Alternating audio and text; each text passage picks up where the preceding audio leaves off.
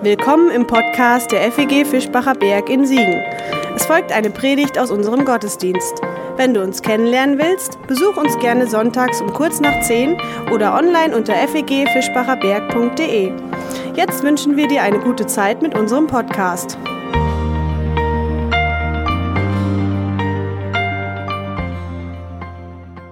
Ich möchte gerne aus Matthäus 2 ein paar Verse lesen die Verse 13 bis 23.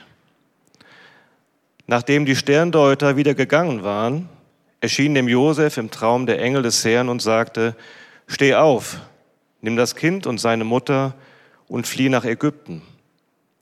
Bleib dort, bis ich dir sage, dass du wieder zurückkommen kannst. Herodes wird nämlich das Kind suchen, weil er es umbringen will. Da stand Josef auf, mitten in der Nacht, nahm das Kind und seine Mutter und floh mit ihnen nach Ägypten. Dort lebten sie bis zum Tod von Herodes. So sollte in Erfüllung gehen, was der Herr durch den Propheten angekündigt hatte. Aus Ägypten habe ich meinen Sohn gerufen, aus Hosea 11, 1. Als Herodes merkte, dass die Sterndeuter ihn hintergangen hatten, wurde er sehr zornig. Er befahl, in Bethlehem und Umgebung alle kleinen Jungen bis zu zwei Jahren zu töten – das entsprach der Zeitspanne, die er aus den Angaben der Sterndeuter entnommen hatte. So sollte in Erfüllung gehen, was Gott durch den Propheten Jeremia angekündigt hatte.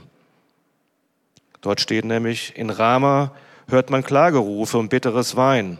Rahl weint um ihre Kinder und will sich nicht trösten lassen, denn sie sind nicht mehr da.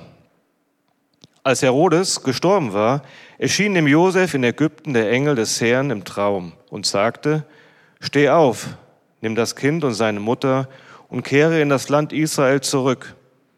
Denn alle, die das Kind umbringen wollten, sind gestorben.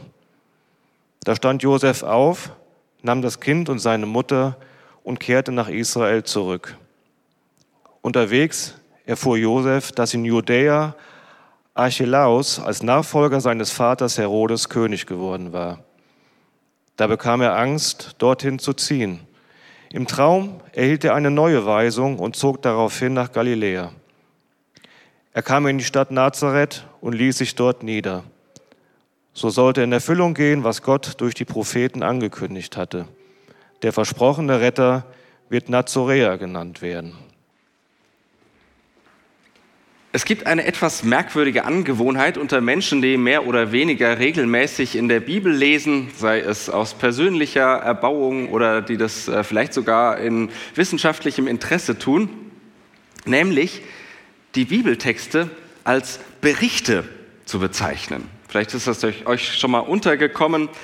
Da gibt es dann Schöpfungsberichte in der Genesis im ersten Buch, Mose ganz am Anfang. Es gibt Wunderberichte in den Evangelien.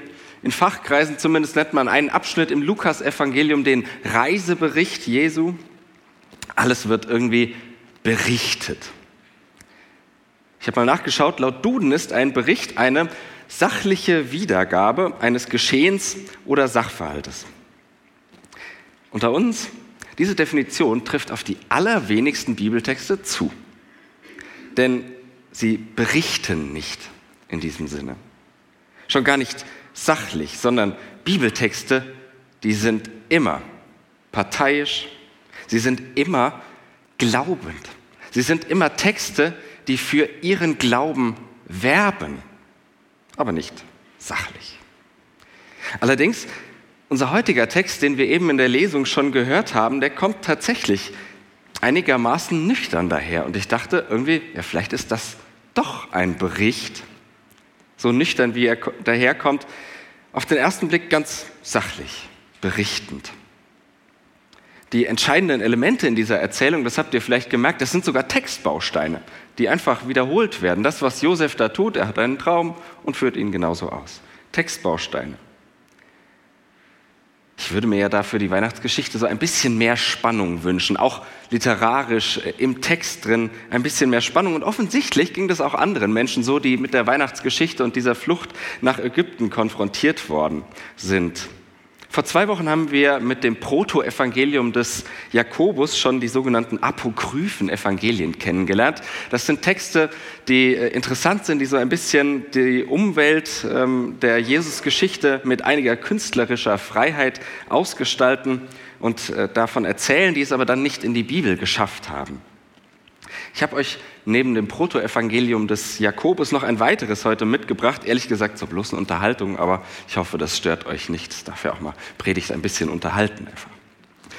Ungefähr im Jahr 600 bis 625 entstand das sogenannte Pseudo-Matthäus-Evangelium, also ein äh, Evangelium, das sich sozusagen als Matthäus-Evangelium ausgibt. Das ist eine Mischung aus dem schon bekannten Proto-Evangelium des Jakobus, das müsst ihr euch alles nicht merken, das ist äh, Unterhaltung, ähm, und anderen interessanten Texten, die auch einigermaßen bekannt sind. Und in diesem Pseudo-Matthäus-Evangelium, da gibt es ebenfalls eine Erzählung von der Flucht der heiligen Familie nach Ägypten also unserem Predigttext heute, die klingt dann aber doch eine ganze Ecke spannender als unsere. Ich habe sie euch mal mitgebracht. Als sie an eine Höhle kamen und in ihr rasten wollten, stieg Maria vom Lasttier, setzte sich nieder und nahm Jesus auf den Schoß. In der Begleitung Josefs waren drei Knaben und bei Maria ein Mädchen, die die Reise mitmachten. Und siehe, plötzlich kamen aus der Höhle viele Drachen, vor deren Anblick die Kinder vor bangem Entsetzen laut aufschrien. Da stieg Jesus vom Schoß seiner Mutter herab und stellte sich vor den Drachen auf seine Füße. Sie aber fielen huldigend vor ihm nieder, und nach dieser Huldigung entfernten sie sich. Da ging in Erfüllung, was der Prophet David voraussagte, Lobe den Herrn, ihr Drachen der Erde, Drachen und alle Abgründe. Das Jesuskind selbst aber ging vor den Drachen einher und gebot ihnen, dass sie keinem Menschen etwas antaten. Also da passiert ja mal was. Da ist Action drin in dieser Flucht nach Ägypten. Und ja, wer sie kennt, fühlt sich vermutlich unweigerlich an eine moderne Serie erinnert. Jesus, Verkündiger des Reiches und Vater der Drachen. Dagegen wirkt das echte Matthäusevangelium wirklich so, ein bisschen wie ein sachlicher Bericht. Herr J aus N hat einen Traum, bekommt einen Auftrag und führt ihn exakt so aus, währenddessen ein Massenmord. Herr J aus N hat noch einen Traum, führt den wieder exakt so aus und hält sich an alle weiteren Anweisungen. Also mir wäre das ja zu wenig, wenn Bibeltexte tatsächlich nur berichten würden. Aber vielleicht steckt ja doch ein bisschen mehr dahinter als bloßer Bericht. Die Flucht der heiligen Familie. Und das ist nach wie vor ein extrem aktuelles und wichtiges Thema. Und den bloßen Zahlen nach, also wenn man sich anschaut, wie viele Menschen heute, vielleicht gerade jetzt, während wir hier gemütlich Gottesdienst feiern, auf der Flucht sind, so wichtig wie noch nie. Ich werde dazu aber heute nichts sagen, weil ich mich dem nicht gewachsen fühle, weil ich dem nicht gerecht würde, weil ich mich schlicht sprachlos fühle. Ich möchte versuchen, euch auf eine gedankliche Reise mitzunehmen und mit euch einzelne Etappen mit, Jes mit Josef bestreiten. Und wir, äh, eine kurze Wegbeschreibung vorab, wir werden dabei zwei Etappen bewältigen.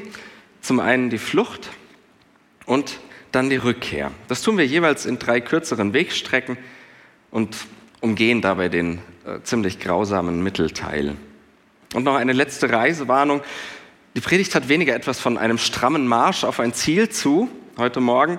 Sie gleicht vielleicht eher dem Nachhauseweg von Kindergartenkindern. Oh, schau mal, ein Stein, ein Vogel, eine Pfütze. Jetzt aber los. Zur ersten Etappe, die Flucht. Und unser erstes Teilstück, Träumen. Es ist ja schon ein bisschen witzig, wenn auch nicht gerade schmeichelhaft für ihn. Die allermeiste Zeit, in der unsere diesjährige Hauptfigur Josef in der Weihnachtsgeschichte vorkommt, schläft er und träumt merkwürdige Dinge. Zum Glück sind die Träume ziemlich eindeutig, nämlich klare göttliche Handlungsanweisungen, was Josef tun soll. Das ist erstmal nicht so spannend, irgendwie nicht so aufregend, finde ich. Aber ich fand die Träume Josefs auf eine andere Weise ganz aufschlussreich. Denn mir begegnet darin etwas davon, wie sich das Göttliche manchmal anfühlt, wie es sich wahrnehmen lässt, wie das Göttliche kommuniziert. Und damit meine ich nicht die Träume selbst, womöglich noch mit einer eindeutigen Handlungsanweisung wie bei Josef. Dazu hat Matthias letzte Woche schon ein bisschen was erzählt. Mir geht es um Folgendes, Gott wahrzunehmen, Gott zu begegnen. Das fühlt sich für mich ja manchmal wirklich an, wie wenn ich träume. Oder vielmehr, wie wenn ich versuche, mich an einen Traum zu erinnern. Da wird manches unscharf. Es ist auf der einen Seite irgendwie ganz eindrücklich, und doch auch so flüchtig, so schwer zu greifen. Da bekomme ich nicht alles zu greifen. Kann auch manchmal nicht so genau sagen, woher es kommt und was es soll. Und ähnlich geht es mir mit dem Göttlichen. Das kann ich nicht einfach greifen. Ich kann oft nicht genau sagen, was es ist, warum es mit mir zu tun hat aber es überkommt mich. Wie der träumende Schlaf. Und plötzlich finde ich mich mittendrin wieder und höre diese Stimme, sehe dieses Bild, erlebe diese Geschichte, habe etwas auf dem Herzen. Oder eben es fühlt sich so an, dass etwas Bestimmtes gerade jetzt wichtig und irgendwie richtig ist. Kennst du das? Zweites Teilstück unserer ersten Etappe, fliehen. Wenn auch der Inhalt des Traumes nicht nur ein bloßer Bericht ist, wo gesagt wird, was Josef geträumt hat, sondern ein bisschen mehr und so eine Art Lebensgefühl Josefs, so eine Art Glaubensgefühl, das er hat, dann scheint Josef vor allem durch seinen Traum eins zu spüren, einen Fluchtreflex. Ich muss hier weg. Und wenn auch nur ein Fünkchen Realität in diesem Text steckt, dann ist das doch eigentlich das Selbstverständlichste von der Welt. Dass Menschen ihre Familie in Sicherheit bringen wollen. Vielleicht ist der Text dann ja auch gar keine Anweisung, die Josef bekommt, obwohl er es eigentlich gar nicht will. Und dann ist Josef vielleicht auch viel weniger einfach nur der Ausführende, der Gehorsame. Denn was er da träumt, das ist ja eigentlich selbstverständlich. Bring deine Familie in Sicherheit. Vielleicht ist diese träumerische Engelbegegnung Josefs vor allem eins, eine Ermutigung. Denn zu diesem Fluchtreflex gesellt sich der Eindruck, als würde jemand sagen, ja, geh. Du musst nicht hier bleiben. Tu, was du tun willst und tu, was getan werden muss. Und da finde ich mich wieder auf meiner Lebensreise, die manchmal auch ein bisschen Lebensflucht ist, weil ich vor den Lebensmöglichkeiten fliehe, indem ich einfach bleibe, wo ich bin. Und ich fliehe ja nicht nur vor den Möglichkeiten, das ist ja noch ziemlich luxuriös gedacht, was ich alles machen könnte. Manchmal und vielleicht sogar oft fliehe ich vor den Notwendigkeiten weiß eigentlich, was gerade nötig wäre, was mir vielleicht sogar ohne weiteres möglich wäre und bleibe mal buchstäblich und mal sprichwörtlich mit dem Arsch zu Hause. Obwohl ich es besser weiß, obwohl ich eine Ahnung davon habe, was der Himmel eigentlich mit der Erde vorhat. Und der Engel Gottes, der lockt vor die Tür. In ein unbekanntes Land, Neuland und ruft, geh. Dahin, wo ich ja tatsächlich auch eigentlich hingehen will. Auf diese Demo am Freitag, zu dieser Kollegin am Montag. Ich will eigentlich hier und dort anpacken, da mal meinen Mund aufmachen, das ein oder andere endlich mal anders machen. Weil es wichtig und vielleicht sogar richtig wäre. Aber es bräuchte trotzdem manchmal einen himmlischen Boten, mich dahin zu bekommen. Was brauchst du?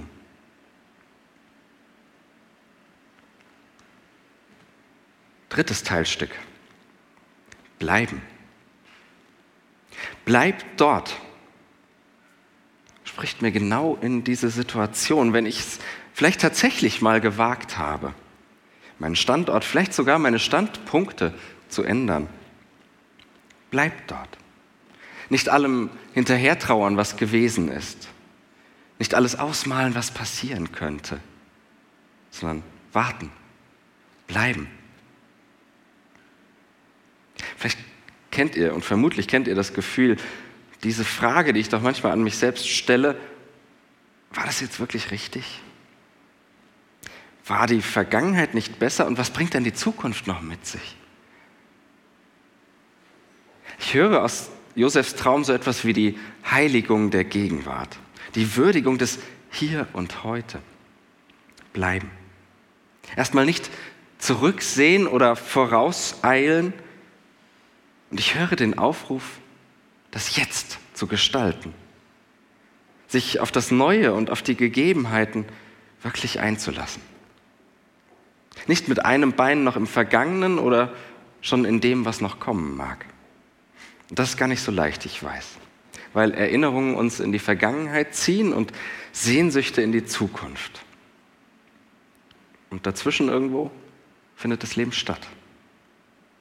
Doch für mich steckt gerade im Aufruf zur Gegenwart ja auch etwas Göttliches. Immerhin ist es bei Josef ja der Götterbote, der zum Bleiben aufruft. Es ist Gott, der das tut. Das könnte zur Resignation einladen, aber mit dem Bleiben ist ja nicht gemeint, sich einfach in das Schicksal zu ergeben und einfach zu ertragen. Denn es bleibt ja neben dem Aufruf auch ein Ausblick, bis ich dir sage, dass du wieder zurückkommen kannst. Bis wieder Neues kommt. Das ist für mich echtes Leben, weil es den Spagat wagt zwischen Bleiben und Weitergehen, zwischen Einrichten und Aufbrechen, weil Leben mit den jetzigen Gegebenheiten zu tun hat, das, was gerade jetzt zu tun ist, was richtig und wichtig wäre, und zugleich immer dem Neuen entgegenhofft und entgegengeht. Ein ständiger Advent, wenn man so will. Ein fester Ort im Kirchenjahr einerseits, an dem wir uns andererseits aber an das ständige Unterwegssein des Lebens erinnern, weil wir vor dem Neuen stehen, vor dem Ankommen Gottes im bewegten Leben. Kurze Verschnaufpause bei mir im wahrsten Sinne.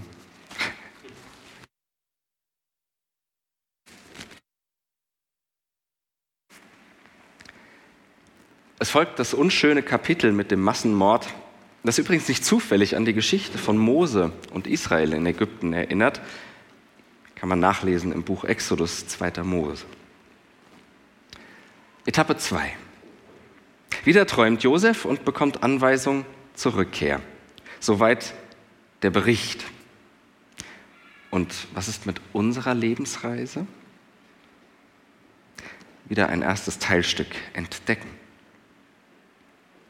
Offen gesagt, manchmal sind mir Menschen ein bisschen suspekt, wenn sie so ganz klare Pläne haben. Ganz klare Vorstellungen von ihrem Leben, wenn sie ganz genau wissen, wie ihr Leben in fünf Jahren aussehen wird.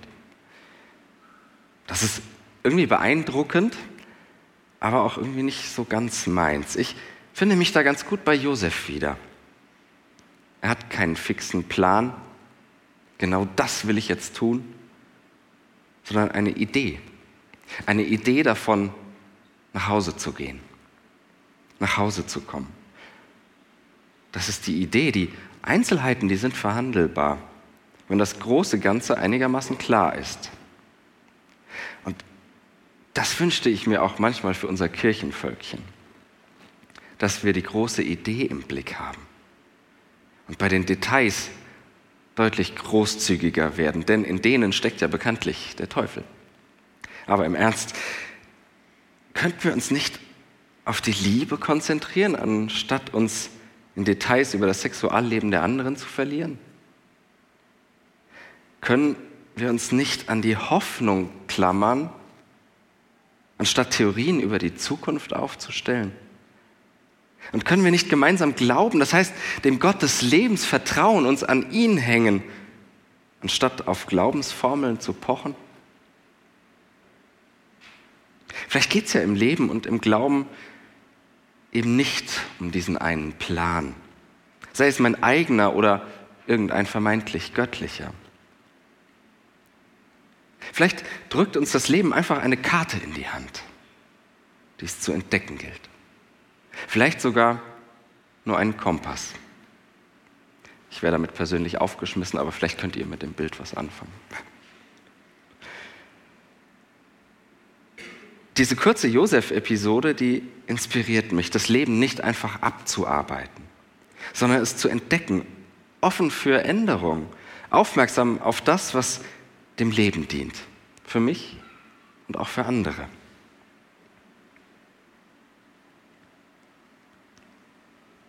Zweites Teilstück auf der zweiten Etappe. Ankommen. Irgendwann kommt Josef an, wenn auch nicht da, wo er wohl ursprünglich hin wollte. Und was löst dieser Gedanke bei dir aus? Anzukommen, wo man eigentlich gar nicht hin wollte. Vielleicht kennst du diese Erfahrung, dass dein Navi dich an einen völlig falschen Ort gelotst hat oder du dich völlig verfahren hast. Das ist umso frustrierender, je genauer ich vorher wusste, wo ich eigentlich hin wollte. Und wenn ich mich nicht täusche, dann versteht unsere freikirchliche Tradition den Glauben ja häufig als ein Ankommen an einem ziemlich genau definierten Ziel.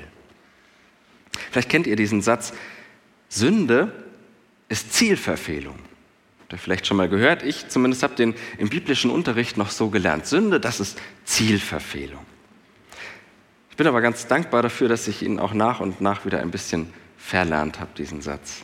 Denn zu glauben bedeutet für mich mehr und mehr gerade nicht ein bestimmtes Ziel zu haben, ein bestimmtes Ziel zu erreichen, sondern auf eine bestimmte Art und Weise unterwegs zu sein. Und auf diesem Weg komme ich immer wieder mal irgendwo an. Aber eben vielleicht nicht da, wo ich ursprünglich mal hin wollte. Vielleicht entpuppen sich fremde, bisher unbedeutende Orte als ein neues Zuhause. Orte, von denen noch nie zuvor jemand etwas gehört, geschweige denn geschrieben hatte, wie Nazareth. Bis dahin in der ganzen biblischen Tradition keine Spur von Nazareth. Dem Traum Gottes zu folgen bedeutet mit Josef vielleicht auch manchmal ein neues Zuhause zu finden. Und ja, manchmal ist die eigene Angst der Grund, wie bei Josef. Und darin finde ich mich wieder und merke, dass es ein bisschen meinen eigenen Glaubensweg beschreibt. Weil Dinge, die ich jahrelang für wahr gehalten habe, mir plötzlich Angst machen oder mindestens Bauchschmerzen bereiten. Vielleicht kennst du sowas ja auch. Etwas, das jahrelang, jahrzehntelang unhinterfragbar war. Wahrheit. Doch plötzlich merkst du, dass es überhaupt nicht mehr zum Leben passt. Oder noch schlimmer, dass es dem Leben schadet, weil es Menschen ausgrenzt und verletzt. Vielleicht suchst du noch. Oder du hast es schon gefunden, ein neues Zuhause für deinen Glauben. Darf ich diese Bibelgeschichte mal so einfach interpretieren? Es ist okay, ein anderes Zuhause zu finden es zu suchen, weil neues Zuhause zur Geschichte Gottes dazugehört. Bei Josef, vielleicht auch bei dir. Es ist in Ordnung, woanders anzukommen, als ursprünglich gedacht. Vielleicht ist es sogar mehr als in Ordnung. Das bringt uns zum dritten und letzten Teilstück. Auswirken neues Zuhause, an einem ganz anderen Ort ankommen. Ist das deine Geschichte? Meine ist es auf jeden Fall. Und weil es so ist, deshalb lese ich auch das Ende unseres Textes so. Ich lese es als Hoffnungszusage. Der versprochene Retter wird Nazoräer genannt werden. Oder frei nach meiner Interpretation, Versprochen, auch in einem neuen Zuhause gibt es Rettung.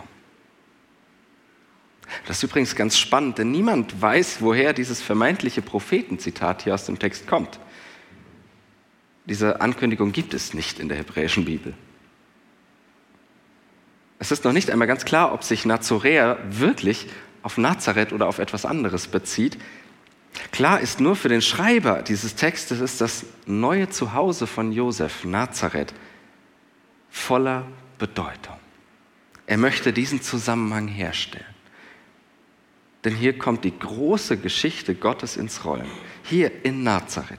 Hier nimmt sie ihren Anfang oder eben dieser Ort, der hat Auswirkungen. Dieses neue Zuhause hat Auswirkungen.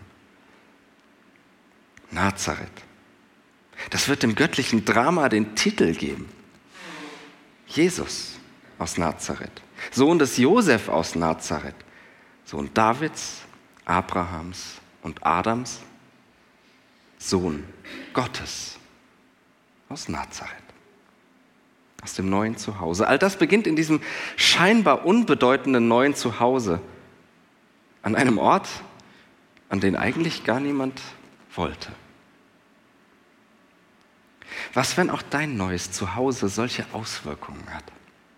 Egal, ob du es schon gefunden hast, ob du auf der Suche bist oder vielleicht noch gar nichts davon ahnst, dass es ein neues Zuhause gibt.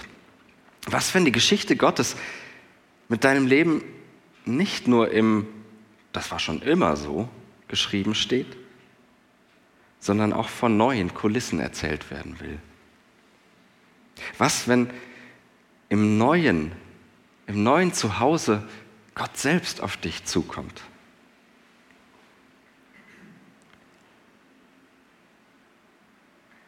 Und einen letzten Gedanken brauchen wir. Denn bisher könnte man das alles ein bisschen missverstehen, so nach dem Motto, neu ist immer besser. Nein, so ist es nicht gemeint. Es geht nicht darum, etwas einfach irgendwie neu zu machen, egal wie. Etwas Neues zu glauben, einfach weil das noch niemand vorher gemacht hat. Mal neu zu leben, weil es irgendwie hip ist oder irgendwie alternativ. Sondern es geht immer um die Rettung im Neuen. Was auch immer du darunter verstehst unter diesem Begriff Rettung. Es geht darum. Es geht darum, dass ich mich neu an dem ausrichte, was aus Nazareth kommt. An Jesus aus Nazareth. Weil ich ihn als Christus, als die Rettung glaube, als das neue Leben, als mein neues Zuhause. Und ich will versuchen zu träumen, wovon er träumt. Ich will hingehen, wo er hingeht, will bleiben, wo er bleibt, will entdecken, was es bei ihm Neues gibt. Will ankommen, wo er ist und will darüber staunen, welche Auswirkungen es hat, mit ihm zu reisen. Und all das begegnet mir auf dieser Reise des Josef aus Nazareth nach Nazareth? Weil mir darin immer wieder meine eigene Reise begegnet. Ein paar Etappen auf dem adventlichen Weg Gottes, hinein in die Welt, hinein ins Leben. Auch in unseres, auch in deins. Amen. Das war's für heute. Um keine neue Folge zu verpassen, kannst du den Podcast einfach auf deinem Smartphone abonnieren. Mehr Informationen findest du unter fegfischbacherberg.de. Wenn es dir gefallen hat, lass uns gerne einen Kommentar oder eine Bewertung da und sag es weiter. Tschüss und vielleicht bis zum nächsten Mal.